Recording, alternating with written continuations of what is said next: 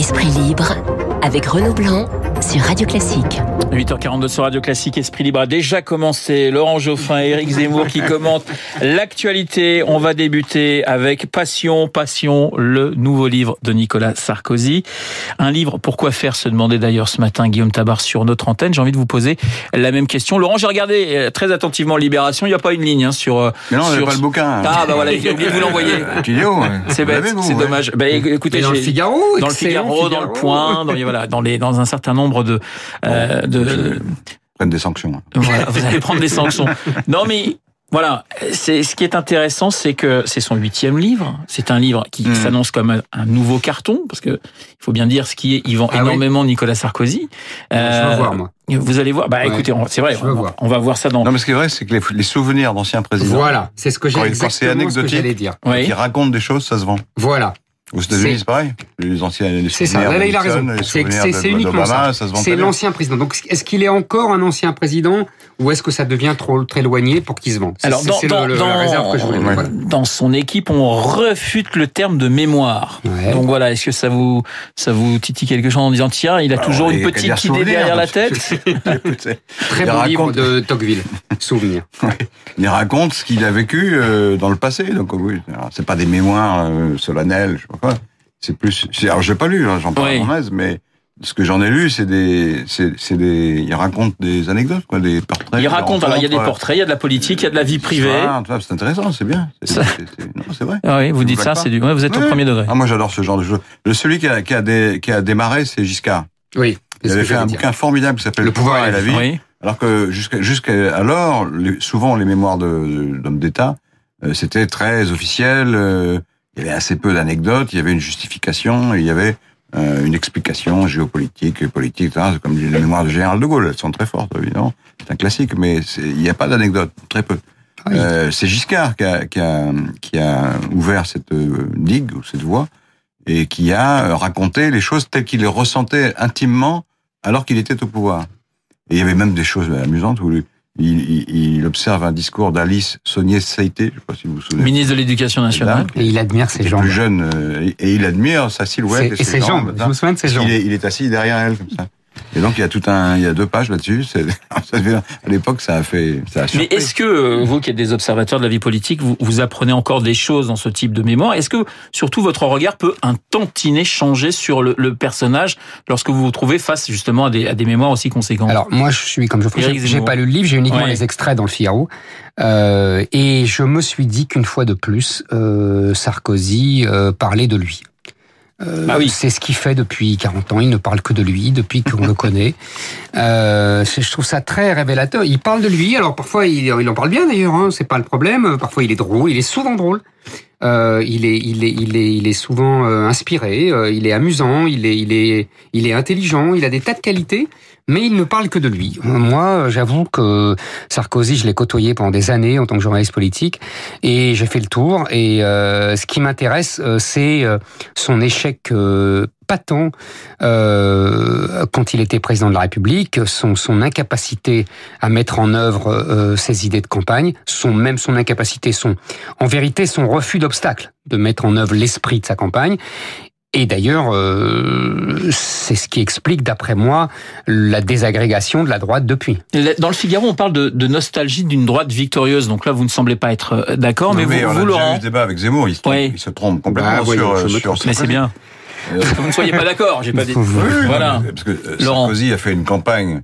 euh, je parle de la première, hein, pas la- 2007. pas la, moi la aussi, moi première, aussi, je parlais de qui était- 2007. qui n'était pas une campagne zémourienne du tout. C'était Euh, une y campagne buissonnienne. Il y avait, un, pas grave. il y avait un bout de buisson, il y avait, Il n'y avait un, pas un bout de buisson, il y avait buisson mis en musique par Guénaud. Point Oui, final. Mais Guénaud et Buisson, ils ont pas du tout sur la même ligne. C'est pas vrai. bah, si. Ah non, c'est pas vrai. Ah bah, alors, Ben non, excusez-moi, c'est pas vrai. Il y a eu des. Guénaud, je les connais, je les connais mieux que vous tous les deux, et très bien. Je Oui, peux mais vous dire je les ai que lus. il n'y a pas Je- grand-chose de Il y a différent. un qui est gaulliste, l'autre qui est plutôt euh, oui, maurassien. Quoi. C'est Oui, pas ça, vous avez raison, chose. mais De Gaulle était maurassien. Non, il Donc, était je pas. fin du non, match. Non, non, non, il Bah, était si, euh, bah, entre les deux guerres, mais non, pas non, après. mais bah oui. Non, bah, après. Mais après, il revenons, c'est pas vrai. Il était bonapartiste. non plus. C'est pas vrai. revenons au Pas mouton Sarkozy. Donc sur cette idée de nostalgie Oui. d'une droite victorieuse. Ah oui, Laurent. oui. Comment? Mais oui, parce que Sarkozy avait réuni euh, toutes les droites. Ouais. C'est ce que Zemmour ne veut pas. Il, Mais veut, si. il veut une droite dure, l'extrême. Oui, non, non, mais c'est Mais pas du si, l'extrême. C'est ce que je dis extrême, en tout cas, sur l'extrémité du, du spectre. Euh, Sarkozy, euh, il l'explique lui-même d'ailleurs. Il dit voilà, un muscle, ça doit être étiré. euh, c'est ça qui, qui fait la, la, la force. C'est quand on est capable d'être, euh, euh, d'avoir un, un, un spectre politique large. Nous ne faisons pas du tout faisait, la même analyse. Du tout. Moi, je pense que Sarkozy a gagné en 2007 et a failli gagner en 2012. C'est quand même extraordinaire. Après les désillusions qu'il avait entraînées, il a failli gagner. Il a gagné en 2007 parce que justement, il a trahi l'esprit de l'UMP qui, qui plaît tant à Geoffrin et qui non, est la je- centrisation ouais, de la droite. de. Il a fait une campagne très à droite dans l'esprit, je parle. Et alors évidemment, euh, après, il a gouverné au centre. Oui, ça oui. Alors justement, Euh, puisqu'on parle... c'est ça, c'est ça la trahison. Éric et. Laurent, puisqu'on parle de, de, de la droite, dans le Figaro euh, toujours, euh, il y a cette, cette entrevue entre Marion Maréchal et une quinzaine d'élus euh, des Républicains. euh, bon, un, un dîner, aucun accord, rien du tout. Mais voilà, est-ce que c'est pour vous le, le, les débuts d'une voilà d'une digue qui saute véritablement une tentation. Laurent Comme ils, ils ont été ramenés à la portion congrue, euh, pour jouer un rôle, soit ils retrouvent leur lustre d'antan. Euh, alors c'est peut-être la nostalgie Sarkozy vient de là aussi. Et alors il faut trouver un nouveau leader ou reprendre l'ancien, j'en sais rien. Et, et, et retrouver une, euh, une droite euh, républicaine classique avec une partie plus dure, une partie plus centriste, et essayer d'occuper comme ça la partie droite de- du, euh, du théâtre. Euh, soit euh, ce- ces rogatons de l'U- de l'UMP, euh, deviennent les supplétifs au fond du, du Rassemblement national et leur sert, lui sert de, lui servent de strapontin. Oui, la stratégie finalement de Vauquier qui était de siphonner les, Mm. les lois du Front National, euh, les voix du Front Ouais. National, pardonnez-moi, se retourne complètement et c'est le, a- Rassemblement National qui est en train finalement de faire venir Non, mais à Ah, lui pas les voix pour l'instant. Mais justement, les il n'a rien- vers Macron. Ah, il n'a rien siphonné Une du partie. tout. Une partie. Et une partie vers le Rassemblement national. qu'ils tombent à 8%.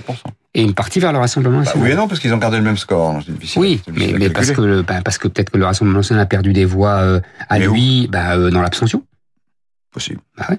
Alors moi, je suis évidemment favorable à ces rapprochements. Oui, c'est votre thèse. Bien euh, sûr, bien sûr, c'est ma thèse depuis très longtemps. Je, je regrette simplement que la droite ne l'ait pas fait quand elle était en position de force, parce que euh, évidemment maintenant Geoffrin dit mais ils sont faibles, ils vont se faire absorber. Euh, Il a pas tort. Sauf que quand ils étaient forts, ils ne l'ont pas fait parce que Geoffrin disait c'est mal euh, parce que euh, c'est l'extrême droite, c'est Pétain, c'est je sais quoi, c'est Hitler, c'est compagnie. Donc euh, c'est voilà. Non mais attendez. euh, non non mais, pas, non, mais Hitler, parce j'ai qu'il jamais dit ça. Moi. J'ai Je- jamais dit ça. C'était une formule. Enfin, Je n'ai jamais parlé de, de euh, je me comparer rappelle moi du National slogan au nazisme. du slogan euh, du slogan euh, C'est c'est sur les nationalistes sur xénophobes. C'était déjà. le N il n'y a pas que le des journalistes, qui le disaient. Il y avait un certain nombre de politiques à droite qui disaient il est hors de question. Bien sûr, hors mais de vous avez question, raison. on les mêmes valeurs je avec le, Front National. Je, je vous avais tout à fait raison. Et, euh, et les, je sais, d'après moi, ces politiques avaient tort. Ou alors c'était des gens de gauche. Euh, Mais bon, peu importe. Maintenant, le, le, le, le, la chose est faite. Euh, et ces gens-là ont, d'après moi, tout à fait raison euh, de parler avec un Marion Maréchal. Euh, il faut évidemment euh, un rapprochement et une alliance avec le Rassemblement national. Maintenant, effectivement, tout le problème, c'est euh, dans quel état euh, euh, ce pôle-là euh, sera sera pour parler avec le Rassemblement national. C'est tout le problème aujourd'hui, c'est qu'il y a eu tellement de reculades et tellement d'échecs de la droite. Cette droite est morte. Pour moi, LR est mort. Donc, il faut repenser complètement le schéma de ce côté-là, de l'échiquier. On va quitter la politique un instant avec encore que avec la canicule.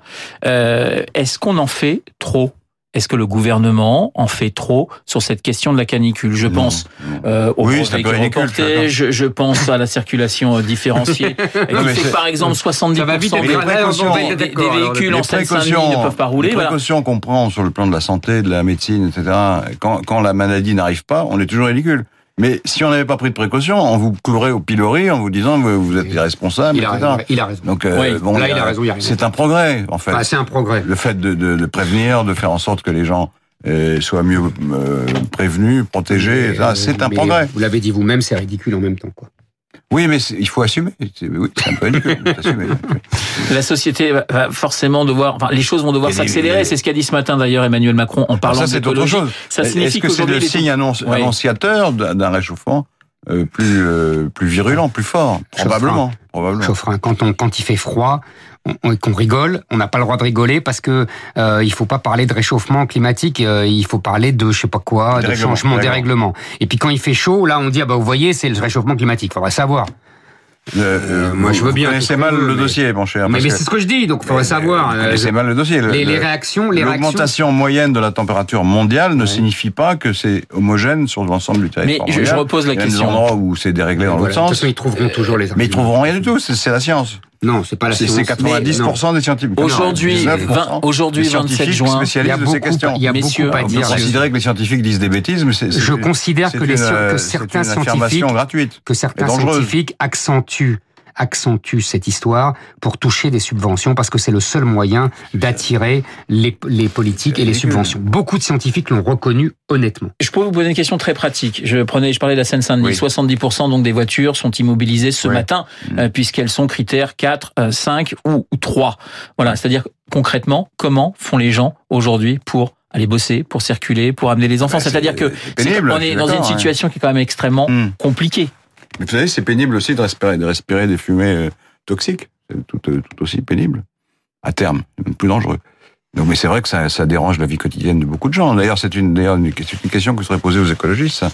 Euh, ils disent qu'il n'y a pas de contradiction entre le, le niveau de vie, le Hmm. bien-être et l'écologie. Euh, je crains que si. évidemment, bien sûr. Je Ouais. crains que si, Ouais. que si on veut faire des, des efforts vers, entre guillemets, vers une, une, une, un développement mieux maîtrisé sur le plan de la, pollution, euh, du réchauffement, etc., il faudra prendre des mesures désagréables, impopulaires.